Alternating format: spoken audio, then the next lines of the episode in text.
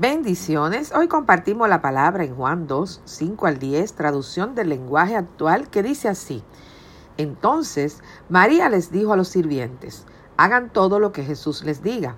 Allí habían seis grandes tinajas para agua de las que usan los judíos en sus ceremonias religiosas. En cada tinaja cabían unos 100 litros. Jesús les dijo a los sirvientes, llenen de agua esas tinajas. Los sirvientes llenaron las tinajas hasta el borde Luego Jesús les dijo, ahora saquen un poco y llévenselo al encargado de la fiesta para que lo pruebe. Así lo hicieron. El encargado de la fiesta probó el agua que había sido convertida en vino y se sorprendió, porque no sabía de dónde había salido ese vino. Pero los sirvientes sí lo sabían. Enseguida, el encargado de la fiesta llamó al novio y le dijo, Siempre se sirve primero el mejor vino y luego, cuando ya los invitados han bebido bastante, se sirve el vino corriente. Tú, en cambio, has dejado el mejor vino para el final.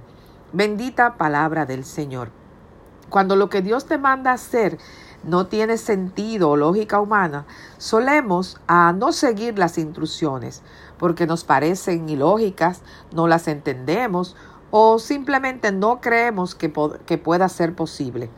Como observamos en este pasaje, María activó el llamado de Jesús. Yo me atrevo a pensar que probablemente era el primer milagro público, pero que ya en privado Jesús había hecho muchos milagros y por eso ella tenía la convicción de que Jesús lo podría hacer, porque había visto a Jesús obrar en lo sobrenatural. También los sirvientes en su lógica humana pudieron haber pensado que lo que se iba a brindar era agua, porque nunca habían visto convertir agua en vino y fueron testigos de un milagro sobrenatural. Y así nos pasa. Nuestra lógica nos impide ver los milagros que Dios hace y puede hacer diariamente en nuestras vidas. A veces Dios nos da unas instrucciones y nosotros nos resistimos a seguirla porque pensamos que no tiene lógica. El primer milagro público de Jesús fue para suplir una necesidad y a la vez cubrir una vergüenza. Ni siquiera el novio se imaginaba lo que Jesús estaba haciendo o lo que Jesús iba a hacer. Tú no te imaginas lo que Jesús está preparando para ti, para suplir tu necesidad, para cubrir tu vergüenza. No sé cuál es tu escasez, no sé qué se terminó en tu vida, no sé si tú has dicho, has puesto punto final donde Jesús ha puesto punto y coma, donde Jesús, eh, cuando ya tú estás rendido y dices, bueno, ¿qué vamos a hacer ahora? Jesús viene a tu pronto auxilio con una solución, porque cuando tú eres obediente a las instrucciones de Jesús, tú vas a recibir como ellos el mejor vino, tú vas a recibir lo que Dios tiene guardado para ti. Usualmente nosotros pensamos que Dios debe hacer las cosas de algún tipo de forma en nuestras vidas, porque ahí él, le decía, el jefe de la que le llevaron a probar el vino, le decía que no era eh, costumbre servir el mejor vino al final, sino al, el, se servía al principio y el malo al final. O sea, ahí Jesús, aparte de hacer el milagro, había cambiado la forma en que se hacían las cosas. Cuando Jesús viene a tu vida, cuando Jesús tú le permite entrar en tu corazón, Él transforma la forma en que las cosas se hacen en tu vida. Jesús viene a hacerla de forma diferente, pero a la misma vez sorprende su forma de hacer en tu vida. La, la forma de Jesús obrar en tu vida sorprende a otros. Por eso es que Tú no puedes imaginarte los milagros que Jesús está trabajando en el secreto. Tú no puedes imaginarte lo que va a suceder en tu vida con eso que tú estás esperando, con esa situación que estás viviendo, con esos anhelos que quizás están guardados en tu corazón. Y tú estás esperando que Jesús los resuelva de algún tipo de forma, pero Jesús lo está trabajando de otra forma. Y te va a sorprender. No te puede faltar tu fe.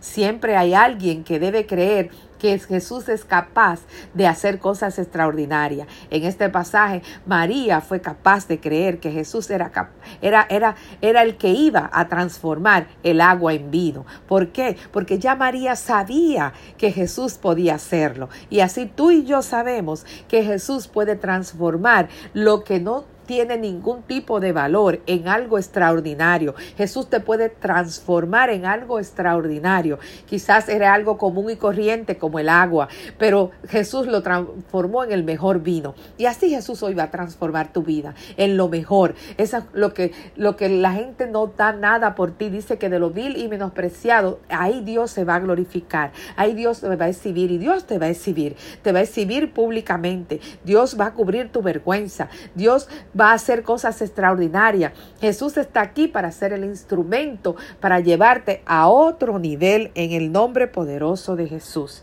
Padre, te alabamos, te bendecimos, te adoramos, glorificamos tu nombre. Yo te presento a cada uno de mis hermanos que están al alcance del sonido de mi voz. Yo te pido, Padre Santo, que si hay algún tipo de escasez en su vida, si hay algún, algún tipo de necesidad, Padre, sea tú supliendo de manera sobrenatural. Espíritu Santo de Dios, mi gran Jesús, sorpréndelo en este día, Padre. Muéstrale, Señor, que tú puedes transformar lo simple, lo sencillo de su vida en algo extraordinario en algo de gran valor. Oh Señor, mira sus necesidades y que todas estén cubiertas de acuerdo a tus riquezas en gloria, Padre. Súplele del norte, del sur, del este y del oeste, Padre amado, y que ellos puedan sonreír sabiendo y creyendo que tú te has glorificado en su vida de manera sobrenatural en tu nombre poderoso, mi Jesús. Amén y amén. Visítanos en www.compartiendolafe.org. Si este audio ha sido de bendición a tu vida, te invito a que lo compartas y que juntos podamos compartir la fe en el nombre poderoso de Jesús. Amén y amén.